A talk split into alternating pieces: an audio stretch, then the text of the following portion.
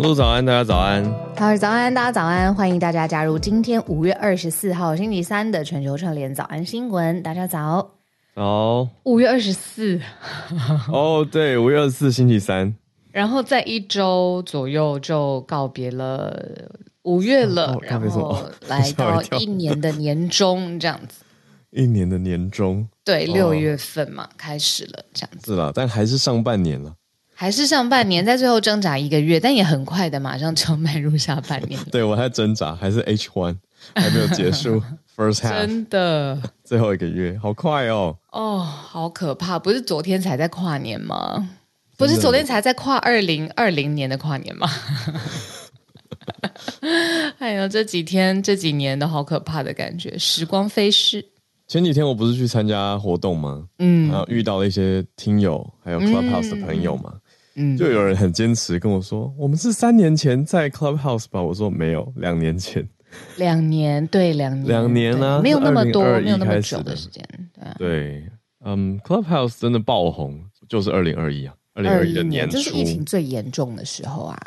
台湾这边刚好，对啊，对，可是大家的那个体感以为已经很久远了。那一阵子真的是全全部的人，这不能说是台湾人，就是全部的人经历的一段很特别的，希望再也不要这么辛苦的一段日子了。嗯，真的是，对，啊，讲到这种体感呢、啊，还有大家对这样子很可以接过来，很可以。算这个体感哦，大家最近有没有看到一些跟食物有关的新闻？画面有点触目惊心。我们前一阵子不是采访动眼神经吗？对，我先讲他的反应，我们再来讲题目好了。我觉得他的反应有点可爱，因为很真实。他看到了，他，他说演算法什么时候才要放过我？我最近开各个社群平台，都会一直被巨大的白色蟑螂吓到。我们到底在讲什么呢？我们在讲台湾的一家拉面店出了一个面真的是很奇特的拉面，这是在海里面深海的一种生物——大王大王巨足虫。对，大王巨足虫，嗯，它是一种等足目，那长得就很像是，我觉得长得很像那个《星际大战》里面的黑武士 Darth Vader 我觉得长得 的，白色版 的白色，我觉得长得很像以前小美人鱼塞巴斯汀的胖版。你你把它讲的太可爱了吧？真的吗？我跟你说，网络上大家说，有我知道，我知道，很像弄成，就是弄成，什么选就是那只龙虾啊的胖版，然后弄成的胖版这样子。好吧，它就是呃，它大概多大概多大呢？就是会盖住整碗拉面的这种大小。那我们在讲的是什么？对，就是一家拉面店在台北这边，它推出了这种大王巨足虫拉面，那就会把整个碗口盖住那么大的一个白色的面本身这样子，有那种盔甲感的虫，它的壳很像是龙虾，只是它整只是。比较灰白色的，嗯，那灰色白色。我说小鹿为什么讲的太和缓、太可爱呢？因为网络上的两大评价是说，很像是巨大白色蟑螂，这是第一种。对，第二种是大型尘螨。哦，那尘螨不是有人也觉得他很可爱？就是你去拿显微镜去看尘螨的身体，就觉得他胖胖圆圆的。就是小鹿啊，小鹿觉得可爱。尘螨，我从来没有觉得尘螨可爱啊。嗯，尘螨蛮讨厌的，因为我小时候鼻子就很容易对过敏。但总之，现在重点是这个东西到底能吃吗？那为什么要吃它？好吃吗？就在社群上面非常热烈的讨论，甚至我几个朋友还在跟我揪团呢。揪团要你跟你一起去吃哦。对啊，那你答应人家吗？呃，你这样直接问我，我我的结论是，是我有答应诶、欸。因为我，我跟你说，我也会答应诶、欸，但是我会先去看他们吃，然后对对看他们的反应。对，我跟你一样，那个一碗呢，目前讲出来的定价是一千四百八十块新台币，也不便宜呢，蛮贵的，蛮贵的。那我是被朋友激到，嗯、因为他们贴出来的时候，我是第一个回应说，哦，这个有点大只，我好像没办法。但是我就想到我在东京吃的蟋蟀拉面嘛。蟋蟀没有那么大只，小很多，非常小很多。啊、我就觉得哇，蟋蟀拉面，我就马上传给翠翠啊，我就说、嗯、哇，你们那个蟋蟀拉面实在是太温柔了，嗯，真的，就很照顾 一般人的观感。他虽然有的人已经受不了了，可是他毕竟很小只嘛。嗯、可是大王巨足虫那个画面实在是很耸动。就是无法忽视它，而且你要吃到面或者汤，你就是要绕过那个趴在上面的虫，就是你没有办法，就是不可能绕过它。它不知道绕过，它是要你切开来吃。对，就是没办法，它是食物的一部分啊。对啊，那我朋友就回说，如果有人请我吃。这一碗我就 OK，我就想说，我就是要请你吃，但我没有要吃，我也不敢看你吃，我就只是听你的观感。我好奇它的口感是什么样子，因为在我的脑海当中想象，毕竟我把它当成是就是塞巴斯汀的胖版在想，所以我在想那个肉感应该也是比较扎实。有人说像鸡肉，有人说像龙虾，可是有人说不好吃，就就。我是直接去看了比较务实的面，因为既然说要来约，我就去看啊。结果发现还不一定约得到嘞，因为他写说只给熟客预约，而且这种大王巨足虫的捕捞量也没有很大。哎、欸，对，这个生态方面是怎么样的呀？就是说我今天他们不是说随意，就是说有一个新的创意发想，要把这个食材变成拉面的一部分，然后万一它很红呢？然后大量的去找这个虫，然后把它放到拉面上面，那不知道嗯。我有去探讨这件事情，对啊，因为之前没有嘛。那很有趣，因为有人就开始去起底，可以说起底嘛，起底这种大王巨足虫，或者跟大家介绍了，就是它到底是什么？它就是一种生活在深海。它是很奇特的一种生物，它专门在吃各种海洋动物飘下来的尸体。嗯，好像深海动物，嗯、呃，就是在深海生活的人，不是人啊，深海生活的大概好像都是这样子。对啊，那它比较特别的是说，它其实历史悠久，就可以追溯到它是算是古生物的一种嘛。那就会有人开始说，哈、那它都已经演化成这样了，长得那么难吃，躲那么远了，我们为什么还要去吃它？然后另外一方，到底是谁决定拍脑袋一想说啊，我看到你了，我来帮你捞上来，我要把你放在拉面上不、欸，不是故意去捕捞的，因为它是要用一种底拖网。其实有人会在批评这种技术，就是底拖网会一网打尽嘛，那等于就是有一点破坏掉。海洋的生态就是比较不那么永续的一种捕捞方式，那不是针对它啊，问题是他们是为了要捕其他的，然后刚好捕到了大王具足虫。对，那捕上来以后，人类的好奇心就说：“那那来吃吃看好了。”发现哎，可食用。所以就变成选项之一。那而且它也不是保育类，它也不是保育类。它目前在全世界的要讲存量存量吗？是没有到濒危的状态。可是就有人批评啦，说如果你炒作一个食物，它当然有可能因此大受欢迎。对，这就是我刚才想说的。对，那你看，我记得我以前大学的时候啊，人类学还有教你，就是食物的历史，就是说到底是这个东西在多早之前，从哪里开始判断说这个东西可以变成我们日常生活当中可以。吃的东西，包括植物啊、糖啊，嗯、然后是谁去想说糖可以放在这个各式各样不同的料理当中，然后淬炼出来，然后大家的米或主食这个概念怎么发展出来的？然后这真的很好奇，因为就是开花结果的是我们现在当代养成的食物文化嘛。但是最刚刚开始决定的那一批人或那一个人，那我那个每个故事都蛮精彩的。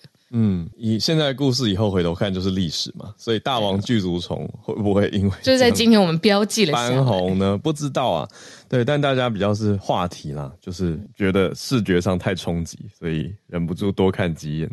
好，刚好时间也到了。对，那最后我我讲个一句就好了，就是大家早安新闻的听友，如果想要看到翠翠的话。我们昨天的也算社群的新闻，可以到 YouTube 去找铃木的日常。哦，YouTube 已经可以搜得到了。对，铃木的日常最新的影片讲到清酒店长，那就是刚好就找到。哇，根本就是一个日本的那种纪录片节目，我觉得很棒。一日追踪脆脆的一天特辑，而且我提醒大家可以准备个卫生纸一起看。我也来看，因为今天一大早就是我们聊天室刚刚开始的时候，就有人就是要搜，嗯、就是请我们想关键字。我不是比较慢上来嘛，因为我就在狂搜，嗯、我在搜那个关键字，哦、然后但是我还没有来得及在节目开播之前，就是有个大概，让我来下了节目之后跟大家一起来看这一集。嗯嗯，慢慢看，它是一个纪录片的感觉，三十几分钟。那大家看完可以在影片的底下留言。早安新闻的楼房已经盖起来了，或者报道什么的。没错，没错。这次也会去看。嗯、好，我们今天的社群讲了大王具足虫跟 这个影片，大家可以去看。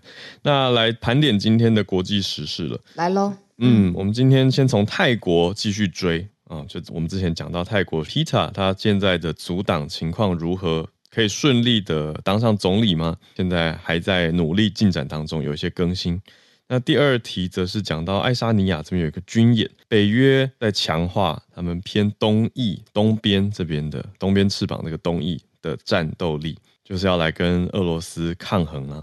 那第三题则是一个新的数据哦，极端气候这半世纪来，我们说影响很大，可是到底我想说谋害这个词太重，应该说伤害到多少生命呢？这边有一个统计数据是半世纪来影响到了夺取了两百万条生命，讲起来就很严重。那最后一题则是 Meta 的一个新发表，有 AI 语音模型可以用在 VR AR。这个要怎么想象？我们待会来多讲详细一点。最近的 AI 发表蛮多让人眼睛一亮的。那这个算是声音一亮吗？AI 模型、语音模型，我们待会来聊。好，就先从 Peta 的后续追踪跟大家讲起吧。好，我觉得历史真的很特别，它会重复它自己，而且在特定的日子也有特定的意义。今天的时间呢，如果再倒回去两天，五月二十二号对于泰国来说很特别，那是因为在二零一四年五月二十二号，就是现任的总统帕拉玉他发动政变上任的日子。当时他是陆军总司令，那结果因为他发动了政变，然后呢就开始了他的执政。他担任总理的过程拥有八年哦，八年当中，泰国的人民其实对于所谓跟皇室之间哦，对于如果冒犯了君主。这种比较旧的思维，其实心里是蛮抵制的，但是前期没有那么的明显，嗯、一直到后来有更新的选择，例如说像现在新兴的政党前进党，还有七个大大小小不同的这个政党开始如雨后春笋冒出来，有新的价值的时候，立刻人民就用他的选票去表达他希望未来的泰国长成什么样子。嗯、那现在果真泰国的众议院选举之后。我们刚才说的，像前进党，还有其他的新兴的七个不同的政党组成了联盟，开始要改现在泰国的法律了。里面有很多很特别的，例如说他们要做同婚合法化，例如说要改革警察跟军人的体系。很特别的是，很根本性的，从征兵制也要改成募兵制，还要打击贪腐，还要起草新宪法，这都是非常非常重要、兹事体大的事情。可是最重要，被我们现在认为说，诶，泰国为什么现在还有的，就是一个叫冒犯君主罪。如果呢，比如说没有遵守一定的礼仪，或者是在语言上面冒犯了君主，其实，在法律体系当中，泰国是可以判你罪的。可是这个这一条真的比较敏感。对，在泰国皇室一直是一个敏感的题目，所以如果要改这一条的话，就会触怒到一些人的敏感神经。而且现在我们看到的是说，刚刚讲的这个八个党组成的嗯联盟，联盟其实大家对于要不要修这一条刑法的想法也不一致。对，嗯，最大的前进党是想要修掉这个的。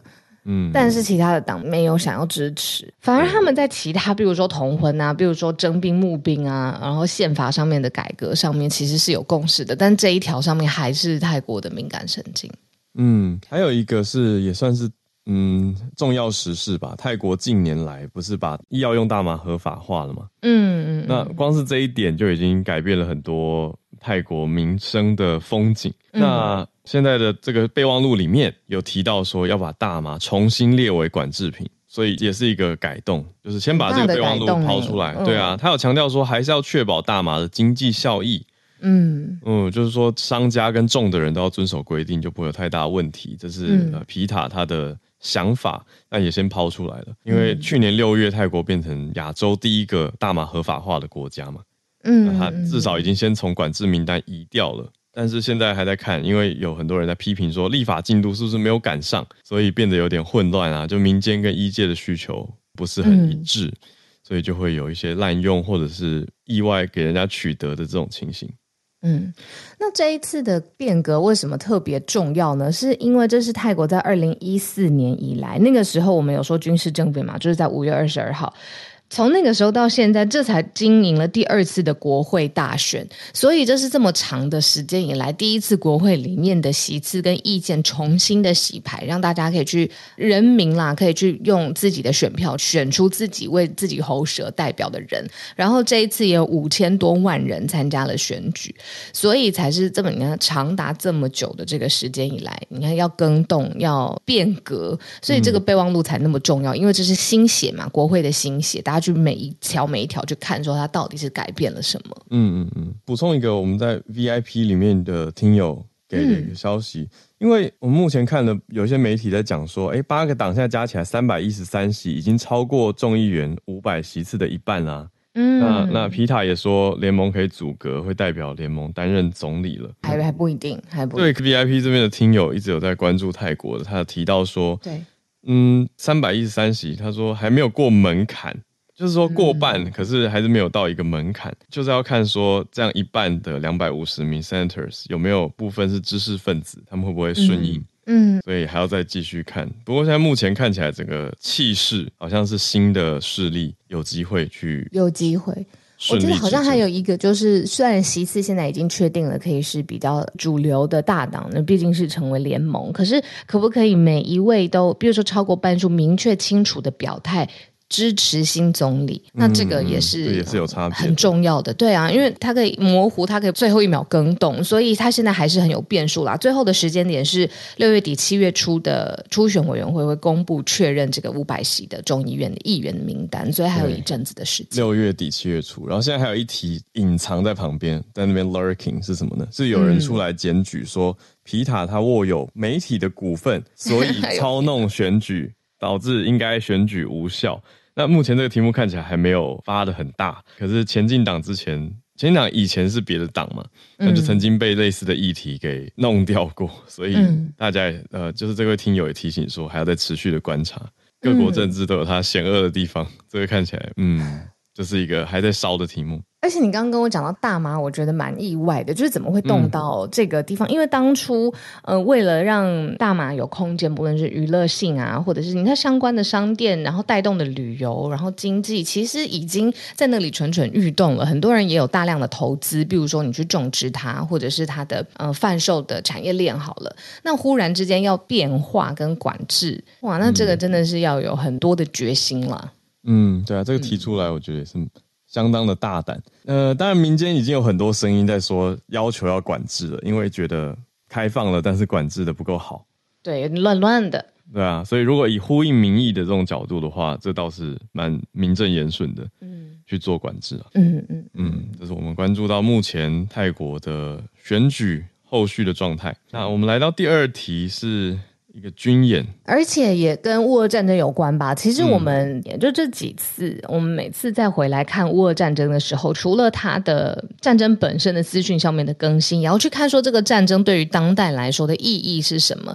先说一个吧，就是说一开始这个战争之所以会酿起那么大的冲突，潜在在背景之下的一个组织就非常非常重要，就是 NATO 北大西洋公约组织。嗯、那这个它的规划跟相关的防御跟改革，其实也因为这一次的乌俄战争之后，有了新的刺激，然后让他们去想说要得做好更好的准备。嗯、那当初乌克兰很想加入嘛，然后就惹恼了俄罗斯。现在 NATO 他怎么看整个事件呢？他们认为说，其实呃乌俄战争的发展可能是超过了普丁的预期，就他可能觉得很快就会拿下，而且结束这场战事。但是现在明显的情势事态不是这个样子。但但是有没有有效遏阻普丁的野心呢？他们的判断是没有的。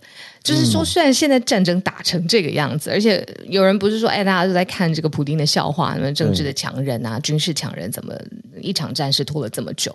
可是这样子也没有改变他这个强大的想要往外扩张的野心。那这件事情，NATO pick it up，那他们做什么呢？他们说，呃，马上一个月之后呢，就要在立陶宛召开一个零售的峰会哦，选择地方就是立陶宛的首都，叫做维尔纽斯。要做什么呢？加强 NATO 东部的防御能力，然后要相关规划一个三十年来最大的规模的改革。而且呢，也要特别训练他在东边的一个成员，就是爱沙尼亚，要特别的展开训练。那所以这一次非常多来参加一个叫做名为“春季风暴”军演的国家，也是这个后续乌俄战争带给大家的 message，就是大家应该要更好的做好防御跟做好准备。嗯，我觉得他们在释出的一个讯息是要强化北约东边的力量。等于是预防，嗯，我觉得他们他们现在的看点是说预防俄国到时候想要再往西边继续拓展哦。虽然就像小鹿刚说的，虽然目前打的是没有那么顺利，嗯，哦，可是不代表俄国会就此衰弱啊。嗯，他们认为说有可能在接下来的两三年还是有办法去集结兵力，在做更多的野心扩张的，就是普丁的野心并不会就此打住。嗯，嗯，所以北约还是在小心翼翼的做预备，而且他们就要强化自己比较弱的东北翼。没错，嗯，那北约它其实是有权利可以在不同的国家也派兵进驻的。那现在是特别在呃斯洛伐克、匈牙利、罗马尼亚跟保加利亚部署。那你去看它在地理上面的这个位置，就是去加强弱化的地方，并且去遏制俄罗斯它可能有进一步扩张的野心。就是在地势上面，他们说现在很警醒，然后来部署更多的军力。嗯。对，这是北约现在在做预防跟改革的一个情况。好，那我们来看到第三个题目吧。我们今天来第三题是世界气象组织的一个统计数据，嗯、他们算下来，过去半世纪五十年来，全球有一万两千件左右的嗯事件，都跟极端天气、气候跟降水、降雨有关。那算下来，综合竟然是造成两百万人丧命。嗯嗯，就是这些极端的事件。那如果经济价值来算的话，是四点三兆美元的经济损失。嗯，就算起来都是很严重的。呃，有时候数字量化出来，会让大家更意识到这个问题啊。嗯嗯，那每次讲到极端气候，不论是大的降雨啦，或者是呃，你说气候天气这些，我常常就在想说，会不会现在科技很发达了，然后我们拥有的资料也很多，有没有办法提前预测，甚至是几个小时也好，给我们一个警报的系统？嗯，那我觉得这个其实是会很有帮助的。可是呢，嗯、我们看到现在世界气象组织它召开了一个四年才开一次的成员国大会，嗯、他认为说要到二零二七年才有办法去改善这个警报系统，让极端的天气可以有预警。然后让大家可以做好更好的准备，所以其实现在还是没有这个完善的系统的，而且前提是大家必须要很努力的工作，嗯、就加强工作的效率啊、能量啊，嗯、呃，才有办法在二零二七年就是 meet the deadline。所以，呃、嗯，这是世界气象组织也要告诉大家的。现在现在世界的这个警示的系统还在如火如荼的赶工当中。嗯，这个，嗯，我觉得你画的重点很很关键。我也在一直想、欸，哎，我刚刚想到两件事情。第一个是很无奈的，就是每个地方的科技进展不同。因为像是台湾这边现在也开始会有一些大雨的警报的讯息啊，对，对不对？有时候会收到，就会觉得，哎、欸，好啦，稍微可以多注意一下。虽然有时候会觉得，嗯，传来的时候好像都已经雨就说都下了，有点像地震警报那种感觉，可是。你说有总比没有好啊，就它还是一个通知跟预警。那大家所在位置不同，有的人真的可以做一些预备，就避免受害嘛。嗯、可是有一些国家，当然相对就没有这么的完善。嗯，所以我觉得这个是第一个很感慨，就是各地落差一定是在的。那第二个我想到的是，有一些东西真的很极端又很紧急。我脑海中的画面是很多年前的南亚大海啸。嗯。对，就是因为那个画面，当时新闻画面出来实在是太震撼了。就是一堆海边的游客，本来是很欢快、很自在、休闲的气氛，突然那个大片的海几乎把整个陆地包起来，嗯，那能逃得掉，而且是在非常短时间，真的。而且后来也变成了很多，比如说，我不知道有没有纪录片，但是。电影上面的情节就凸显了这种灾难的毁灭性，所以之前做好准备，或者是理解到底为什么会发生这样子，就变得很重要。就是在当代全人类都在面对的事情。对啊，所以这些都是大家在一起面对的啦。那当然都跟极端天候有绝对的相关，嗯，相关的，因为发生频率至少是相关。嗯、哦，就是极端天候越强，发生频率事件越高嘛。这个 SMC 早科学在跟我们一直告诉我们的，对，提醒跟分享，那大家也都一直在看。哦，那当然我们现在还在讲说那个因果跟相关不是等号的关系，可是以关联性来看，就真的是频率增加了很多。嗯嗯，所以大家还是要再多多加油，多注意啦。那如果手机收到这种预警通知，就是真的不要铁齿，不要铁齿。哦，收到通知的时候就是要小心。嗯，好，我们今天的最后一个题目，我觉得好像可以速速讲一下，因为迫不及待想要听室内分享。它的连线。好啊，说说那我觉得大家应该很有印象，就是之前其实有一则新闻，就是说，呃，像台语，台语它是没有文字的书写系统的，但是它，嗯、呃，那么多人都在使用嘛，也不止台湾，嗯、其实啊，对啊，就是。这是一种口语表达的这个语言。嗯、那现在呢，Meta 就是脸书母公司，就是公布说，这样这种有四千种口语表达的语言，现在已经有一个语音模型去可以辨识了，而且呢，可以用文字跟语音，就用这个技术去互换它。那这个叫做 Massively Multilingual Speech，叫做 MMS 的模型，就是来转换这种口语表达的语言跟文字。啊、嗯。是双向箭头可以互换。那这个之前我们特别 pick it up，是因为有台湾之光嘛，就是台湾的研究员、嗯、台大的教授，然后去参加台语这个规模的呃模型的建制。现在不是只有台语了四千种，他说这个辨识量是原先既有。技术的四十倍，然后呢，以后还可以用到 AR 啊、VR 啊。我我现在这个领域非常不看好，但是我不知道他们为什么还在讲这个。你说 AR、就是、VR 吗？嗯，做元宇宙 concept 吧。对啊，整个、哦、整个对啊，因为它推出的时间点真的搞不好不是不是这个呃体系里面里面的技术不到位，绝对不是。它推出的时间点真的蛮不好的，世界经济出现这么大的动荡。对啊，anyway 讲讲偏了，就是他脸书就是要说哦，我们旗下的这个技术现在已经很了不起了，就是这个 MMS 大型的辨认而且转换口语表达，像台语这种类型的语言四千多种。嗯嗯，不会偏啊，我觉得你讲这个很有趣，我会想跟你聊这一题，因为元宇宙大家不觉得这个词几乎已经在今年消退了吗？对，可是。V R A R 又也其实不等于元宇宙，的？不等于不等于。对啊，就它还是有很多应用场景的。我在想的是说，以后也许大家平常没有一直在向往或是想要进在元宇宙里面，可是开会的时候或玩游戏的时候可能会啊。游戏一直都有在运用什么 A, 对啊 A R M R 这种比较特别的，没错，混合实境体验嘛，对啊。嗯，那如果在这个游戏里面，你看以后我只要推出一个英文版。然后搭配 Meta 的这个引擎，我就可以变四百种口语。对，是四千还是四百？四，随便开个玩笑。四千，四千，四千，四千。他说辨识量的四百倍。就台语的哈利波特啊，举例来说。假设是一个多人线上的对啊角色扮演游戏好了，我随便举例有一点，比如说呃乡村部落的嗯语言，然后也可以辨识的出来，他就不用那么辛苦的。呃，就转换语言啦，啊、就用他最习惯的语言说。还有开会的时候啊，就，就不用口译啦，就是就就很方便啊，对不对？你还好吗？要不要？我我还好，没有，我是我是用很客观的角度在讲 这件事情。对，因为科技本来就一直推进嘛，那我们不能说呃，因为自己守旧或者要巩固自己的利益，就不让科技继续进展。因为我跟你说，就是就是这个，大家就是这样吗？差别。我跟你讲，就是这个差别。就有人会觉得说，因为自己擅长的东西要被要被要被替代了，所以所以不要，要去我不要，我都不要。对。然后像你就是会觉得说，哎，总不能因为自己擅长这个，所以就去抵挡他的潮流。而且势不可挡啊！你看他一次推出来四千种语言，他又不是只针对我的英文，我我是英文翻译嘛？对啊，那那你说我我也在学日文，可是我就没有想当日文翻译啊，他就不会影响到我。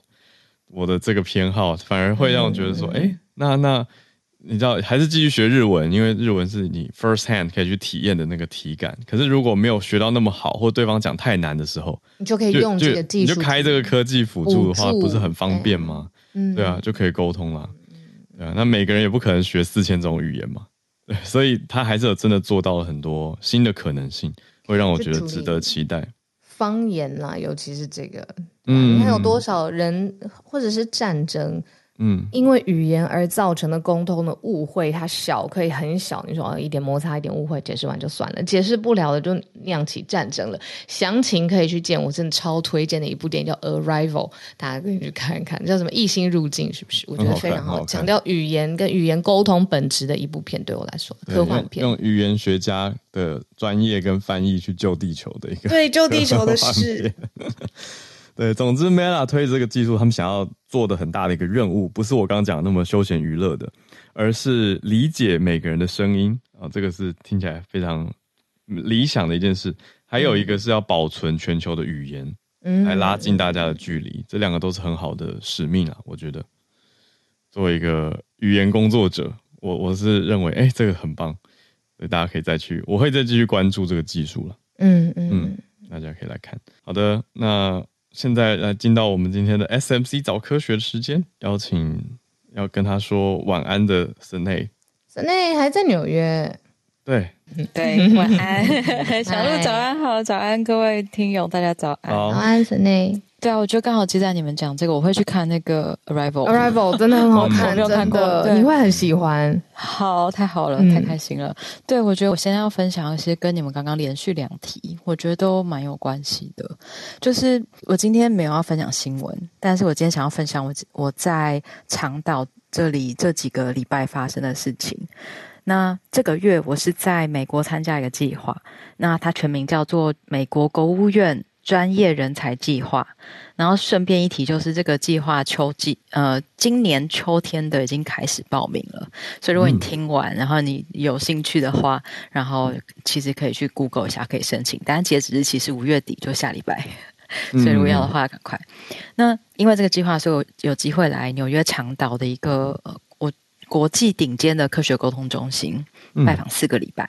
这个中心的全名呢，叫做 Alan Alda Center。For Communicating Science，嗯、那中文就叫做艾伦艾达科学沟通中心。嗯，那我们就先简称它叫做艾达中心。它是石溪大学里面的一个独立的组织，它其实是跟新闻学院平行的，但是这两个就深度而且密切的合作。嗯，也就是新闻学院的院长跟艾达中心的执行长是同一位。哦，也就是说，这个中心所做的科学沟通工作，它其实可以直接让新闻学院的研究者、老师跟学生受惠。嗯，那所以他就不，嗯，我觉得他蛮有趣的是，他刚好可以作为呃实务者、跟研究者，还有教学现场这三个的一个很棒的一个，我觉得的呃效果吧。这样，嗯，嗯，那他的。这个中心的名称 Communicating Science，它指的是哪一种的科学沟通工作？嗯、跟 SMC 在做的事情是相关的吗？类似的吗？我，我觉得呃有相关，但不一样。嗯、我在网我在来之前的网站上其实读了很多资讯，但我其实不是真的有点搞不懂，嗯、因为他一直用一个嗯，他一直有一个给我一个剧场的概念在里面。然后大家如果知道 Alda 生，嗯，对，剧场。Alda，嗯，Ellen Alda，他其实是一个演员，他现在八十几岁了。嗯，然后这个中心是他成立的，所以我在来之前，其实我一直不知道，不是很确定这个中心他，嗯、呃，我知道他做的是跟科学沟通相关的，但是他怎么做，嗯、做哪些事情，其实我没有那么清楚。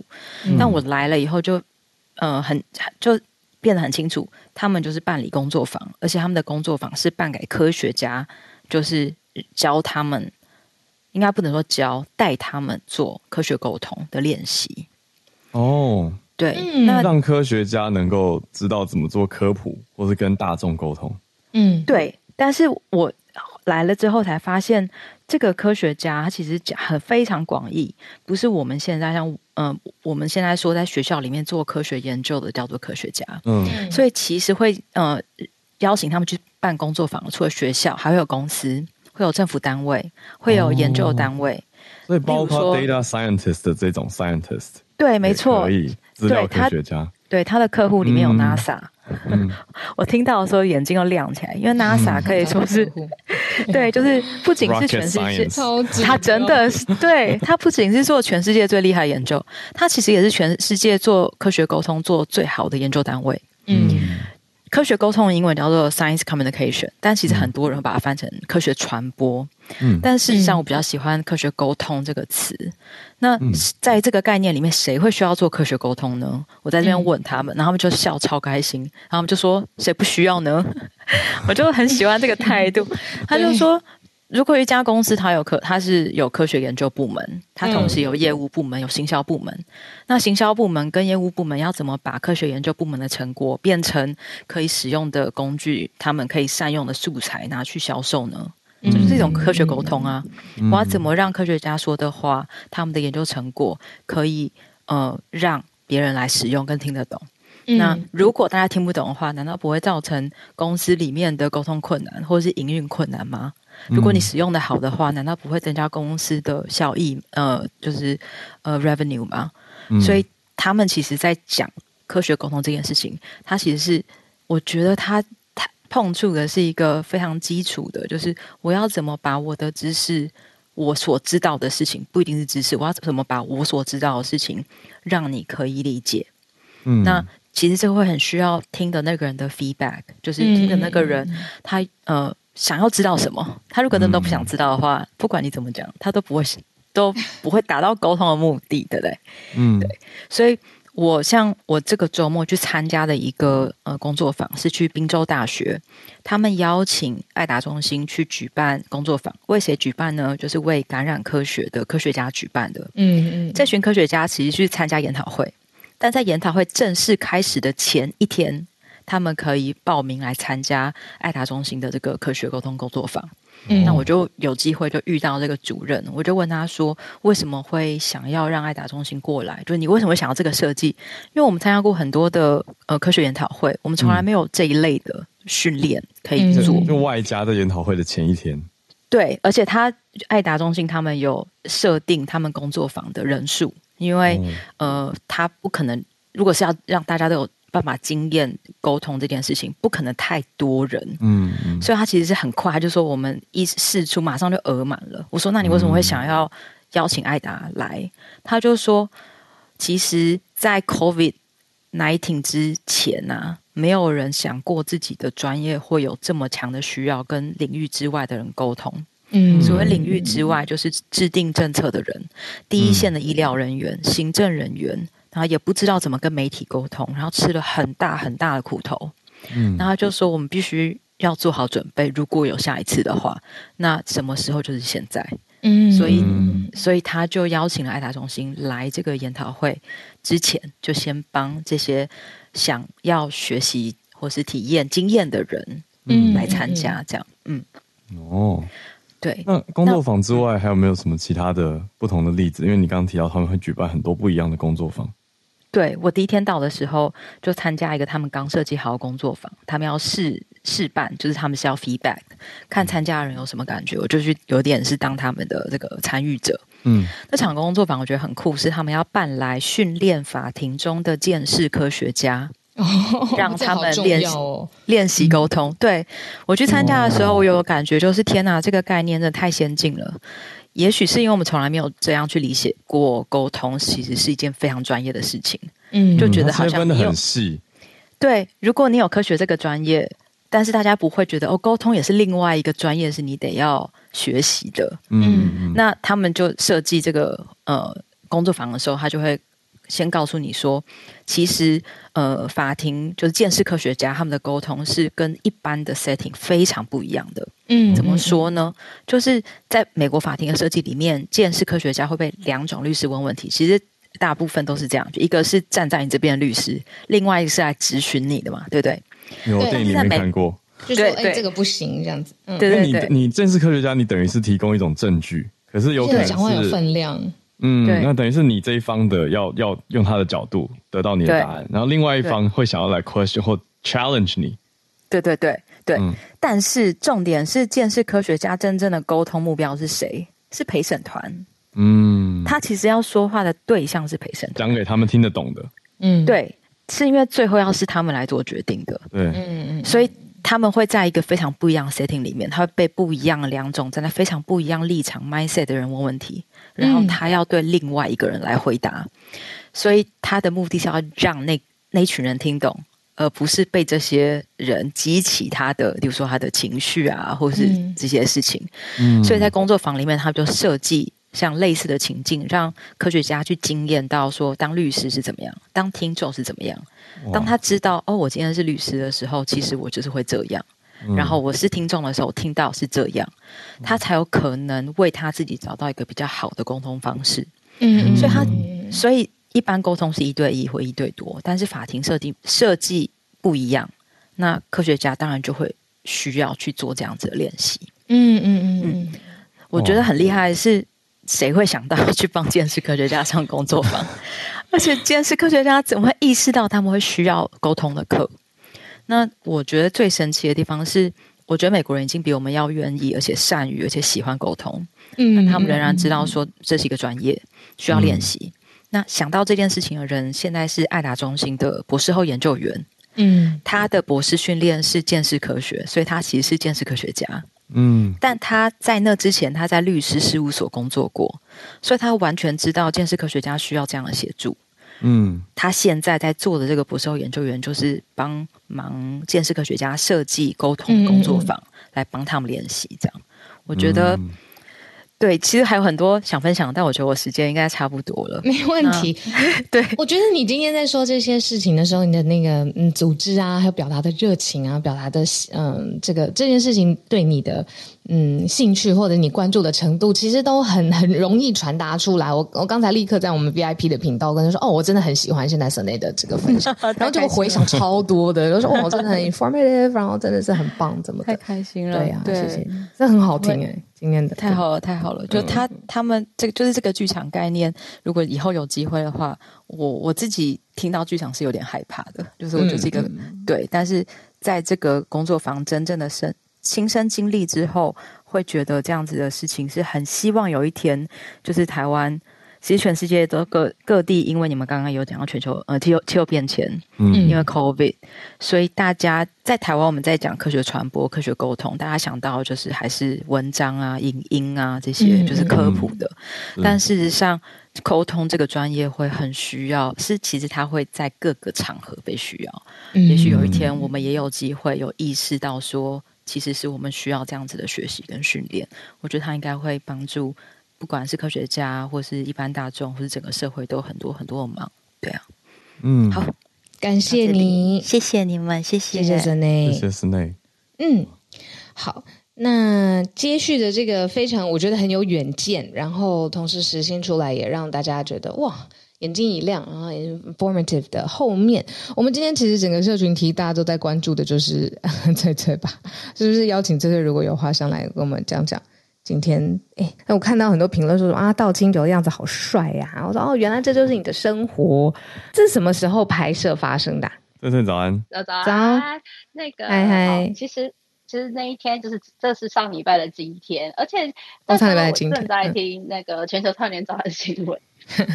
其实只是因为当下，因为我一直要跟他聊天，然后。如果要听早上新闻，我真的没有办法一心二用，所以我就是决定那一天我是直接听 podcast 这样子。但其实我一开始的确有跟他说，哦，我每天早上都会听这个一个叫全球串联早上新闻的节目，然后有分享。嗯可是因为当天真的是来不及，因为我是已已经准备好新闻要分享，可是就是、嗯、来不及嘛，所以我就改到明后天这样。对，所以包括为什么会出现好我送我的书呢？啊，没有，我真的在读啦。就是就是我真的有跟他讲到，嗯、而且我还要把就是听友在那个脸书社团的评价一个一个给他看过。嗯，哦，很重要啊。对啊，就是他他哎，他还蛮蛮开心，就是哦，原来还有别的地方的人会看他的就是节。嗯，这样子，对啊，那 为什么会呃，怎么说？就是，不然我自己是社群体，我还是觉得有点怪怪的。好，那为什么会去怎么讲接受他的采访？应该是因为我刚好我是他的那个，也真的是铁粉，我真的追他很久。哦，也是铁粉，嗯，我我从他很熟，在节目上就推荐过铃木的评论，你很熟哦，对对，嗯，对我只是单纯是粉丝啦，只是说就是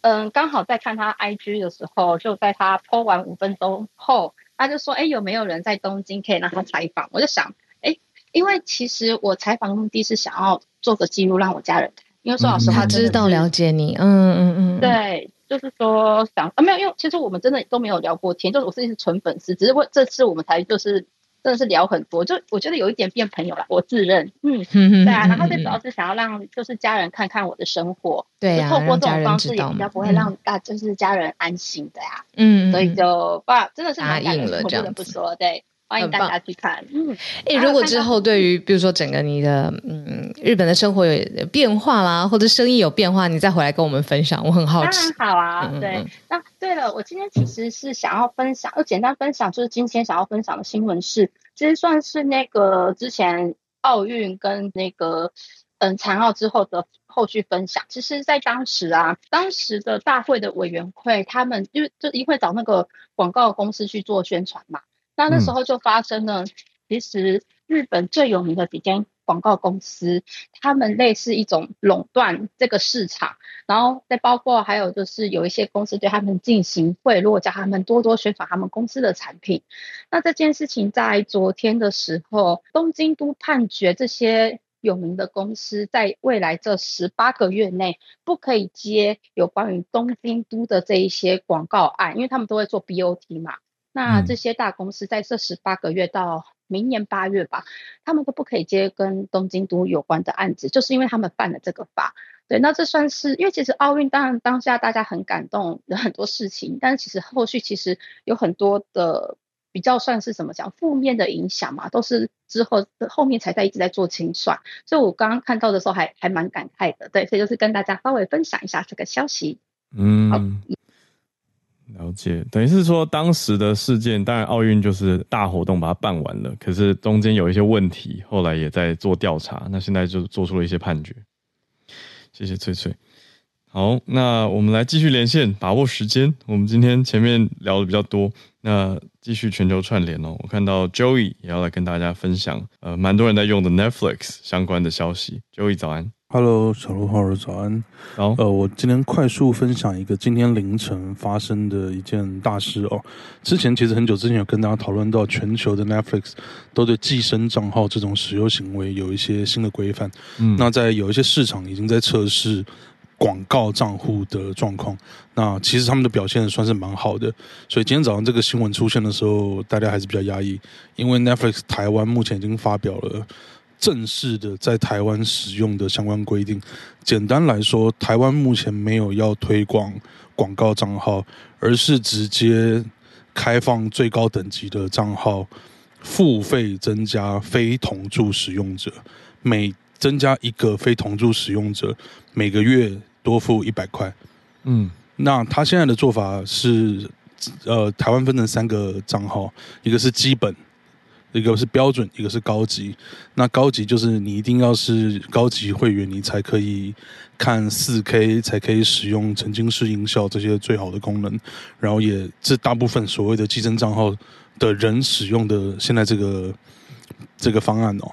那这个方案它现在更新出来之后，改成是如果你使用这个方案的话，最多可将两个与你不同住的人新增为额外成员。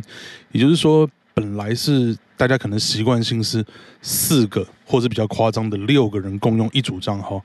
现在，如果你是不同的居住地点，就是使用 IP 位置不同的话，嗯、可能只能有三个不同的使用地点可以被认定进去。嗯、那当然，现在最新的公告出来，还是有很多细节没有办法去设定。比如说，诶，那如果我其实是我自己一个人在用，但我今天就是出差到美国一个月，那我这算不算？被认定为就是非同住家人，我明明是同一个人，嗯，这些细节其实都还没有公布出来。可是目前全球都在今天凌晨是应该开始要陆续发这样的信给使用者，但我自己都还没有收到，所以他只是公告说会陆续开始寄。那简单来讲，大家可以先理解，就是很有可能你所谓的最高等级的账号，以后就最多就是三个没有住在一起的人一起用，而且是本来的三百九十元再加两百块，会成为。三个没有住在一起的人的这个哦，因为非同住一个是加一百，所以两个是要加两百上去。哇，对对对，这样，这样我的我跟我相信很多人的 Netflix 家庭就要被拆散了。没错，就是我我自己现在也是，而且我自己现在，呃，我们四个人还都在不同国家，所以我们一定是百分之百会被拆散的人。嗯嗯嗯嗯。目前是这样子，那先跟大家更新。有些人在抱怨说，为什么那么搞得很复杂，看不懂公官方公告？呃，是因为他写在不同的页面啊，但他其实写的还算仔细。简单来讲，就是多一个人多一百块，嗯，大概就是这样子。好，嗯，要越抓越严的意思了。没错，没错。那接下来其实还应该还是有一些方式可以解决了，因为这个虽然是一个合理的政策。但是解释跟中间的说明真的还是太少了。嗯，像你刚举的那个例子很好啊，就是自己换地方居住，对对对，会被认定成两个人？没错，因为他现在认定方式是连 WiFi 是连 IP 什么的都还没有很仔细。那其实大家如果晓得的话，Netflix 一直以来都是禁用 VPN 的，可是大家也都晓得。台湾 YouTuber 现在最大的广告赞助商就是鼓励你使用一个 Netflix 抓不到的 VPN 嘛，所以这个也是一个很矛盾大对决的事情。那我们可能就可以先再关注下去，看接下来官方是怎么解释的。那希望大家都可以有一个好的使用者体验啊，不要就是这样子，然后就打乱整个市场干嘛的。嗯、那也顺便提醒大家，Disney Plus 最近会把很多连他自己原创的作品都下架。嗯、哦，那就跟之前讲的一样，嗯、因为有这个要付钱给编剧，要付钱给重播费用，哦、所以为了赚这个。便宜的，应该说省这个省这个钱，这个钱，所以他们会慢慢的把东西转到他们的 Fast TV 频道上去，会从华纳跟迪士尼开始去下手。那 Netflix 怎么做不晓得，因为 Netflix 也开始把原创作品移掉了，因为他们有些作品当年是派拉蒙帮他拍的，现在也都回到 Paramount Plus 去了。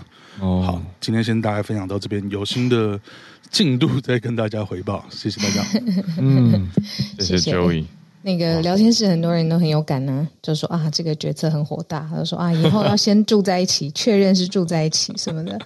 对啊，我也是家人不同国家怎么办呢？对不对？会有人为了 Netflix 同居吗？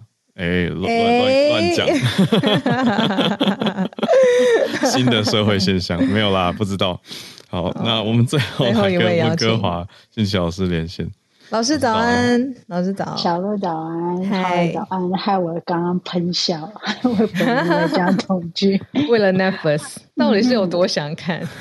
对啊，到底有多想看？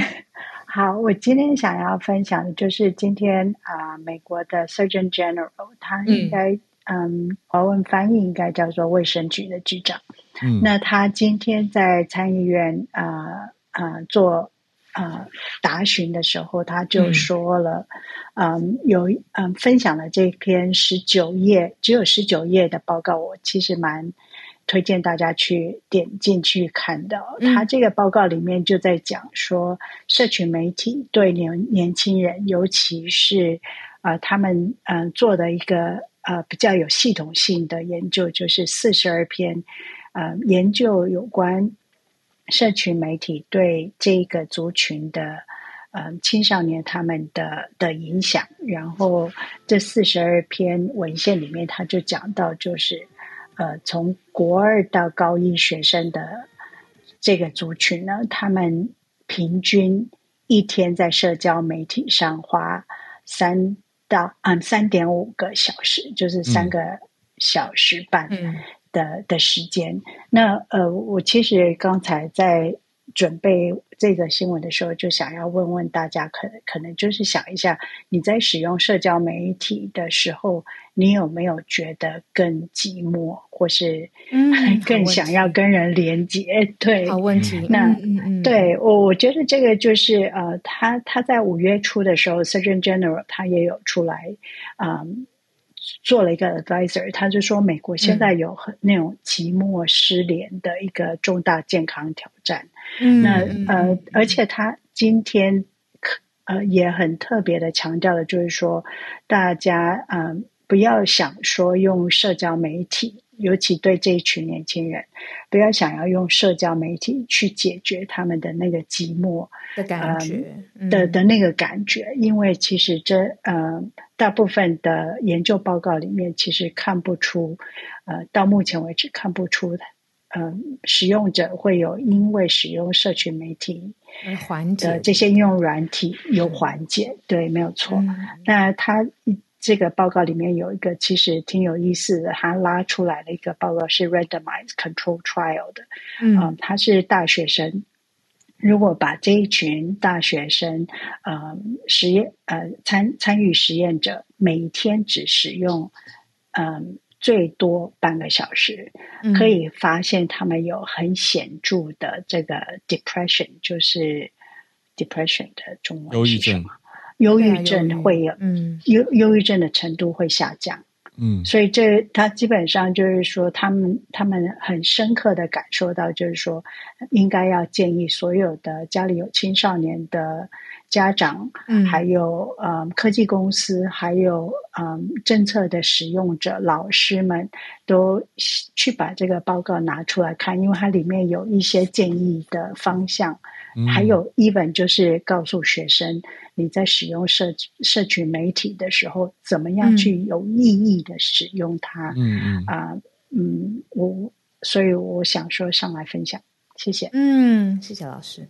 嗯，很特别，要思考一下。对啊，你为了解决寂寞而黏着手机，那这个行为到底有没有解决你最一开始起心动念你想改变的？那你如果没有的话，嗯、去发展真实的连接，会不会比较健康？